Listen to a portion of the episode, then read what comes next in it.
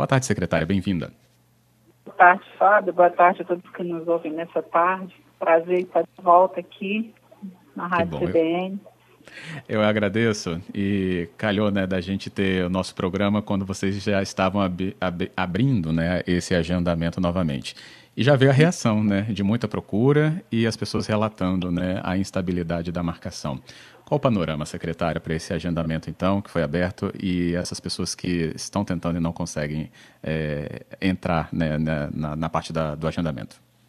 Então, é, a nossa organização, que é uma organização é, construída com o Estado, ela é assim, à medida que nós recebemos novas vacinas, nós vamos abrindo novos agendamentos. Então, hoje foram 11 mil novas vagas no sistema, que representam 11 mil doses para sexta e sábado.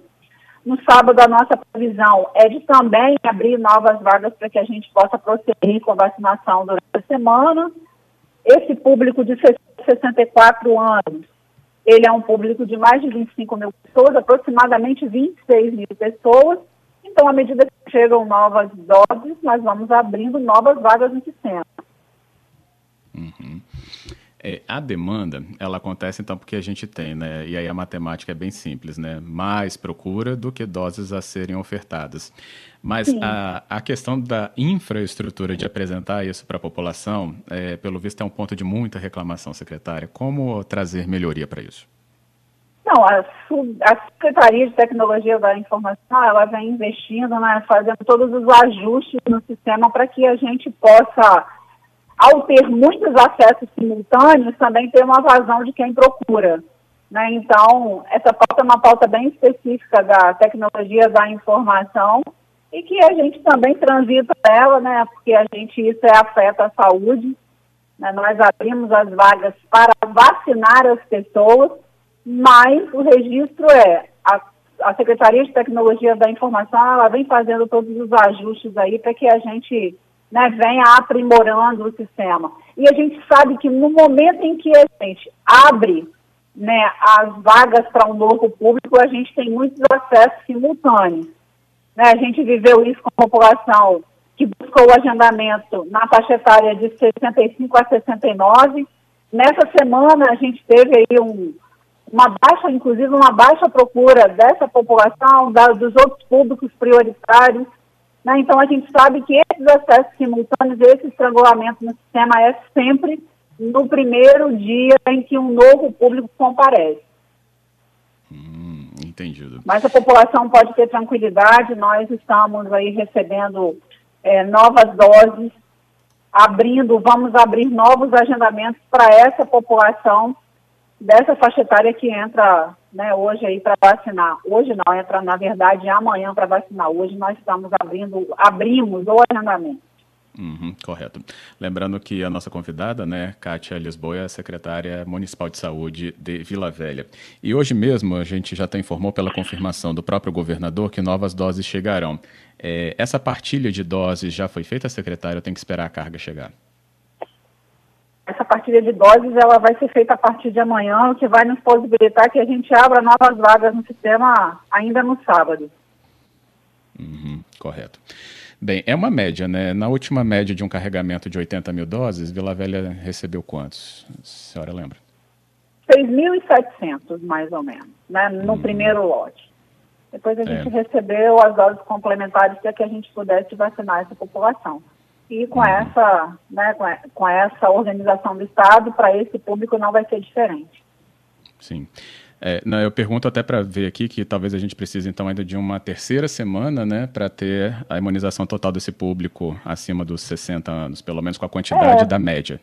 É, possivelmente, assim, a nossa é, expectativa e organização é que a gente consiga vacinar toda essa população é, até o início da, da outra semana, né? A semana que vem a gente vai vacinar ainda e até a metade da semana subsequente a gente também vacina esse público de 25 mil, de mais, aproximadamente 26 mil pessoas, porque quando, quando a gente decresce esse público, essa faixa etária, a gente tem um aumento dessa população. Então, essa população ela é um pouco maior do que as demais. Uhum. Tenho dúvidas que surgiram é, sobre a liberação de primeira dose para trabalhador de saúde. Como é que está para isso? É, tem essa restrição ainda sobre não ter vagas para primeira dose de trabalhador de saúde ou, ou tem que esperar faixa etária para eles também? Não, tem que esperar faixa etária não, tem que esperar, esperar um novo envio de um novo lote que nós estamos aguardando. Nós recebemos para esse público, trabalhadores da saúde, é, um lote para a segunda dose. Ainda para a primeira dose, a gente guarda uma sinalização da Secretaria Estadual de Saúde. Então fica aí respondido, é Maria Eunice, Eunice e também o Cristiano tinha perguntado aqui. Bem, aí está surgindo, por exemplo, né, alguns relatos, secretária, e essa comunicação com a população acaba sendo efetiva, né, porque a gente está ao vivo, então aparecem realmente aqui leituras, e é bom que a explicação possa acontecer com a sua ajuda mesmo, é sobre chegar na última página lá antes da marcação acontecer e o sistema cair é a mesma consequência também da sobrecarga do sistema, mesmo já chegando ali só faltando o último ok? Então, assim, tem uma questão do sistema é, e que a gente fala nele porque a gente também né, vive essa ansiedade junto com a população. Então, o sistema, no momento em que tem muitos acessos simultâneos, a gente tem uma instabilidade. Né? A gente já chegou a ter 48 mil acessos em seis segundos. Né? Esses são relatos da, da tecnologia da informação que nos passa né, de que esses acessos simultâneos né, eles têm, causam uma, insta, uma instabilidade no sistema, no regulamento do sistema. Uhum. Entendido. Bem, é, a questão mesmo é a relatar, é, a orientação é permanecer, então, né, fazendo essa tentativa. É, se não for é, nesta chance agora, no sábado já tem, então, a próxima perspectiva de abertura, pelas doses também que chegaram hoje para distribuição no estado inteiro. Então, Vila Velha, até o sábado, deve abrir essa outra é, agenda para quem não for contemplado hoje. E mesmo que houver público, na próxima semana também haverá uma outra abertura conforme chegamento de vacina. Resumindo, é isso. Isso aí. Ok. Bem, secretária, tem um ponto aqui, antes da gente terminar, que é a, o avanço da pandemia em números. E hoje o Espírito Santo ele pode chegar a atingir pelo menos, deixa eu só pegar direitinho aqui, 8 mil mortes, que a gente está com 7.947. Pelas últimas médias, esse número é factível, né, que seja registrado. E Vila Velha, né, um dos municípios que sempre despontou né, em relação a contaminados, né, pelo menos pelo painel Covid, isso sempre foi uma constante, é o primeiro município a atingir aí a marca de mil vidas perdidas. É, quais situações Vila Velha ainda elenca, além de todo esse trabalho né, da vacinação que a gente conversou, para que haja algum tipo né, de medida a frear a pandemia? Olha só, é, a gente tem uma nova variante, né, isso é fato, isso está sendo discutido no Brasil inteiro, as novas, as novas variantes que têm surgido em relação à Covid.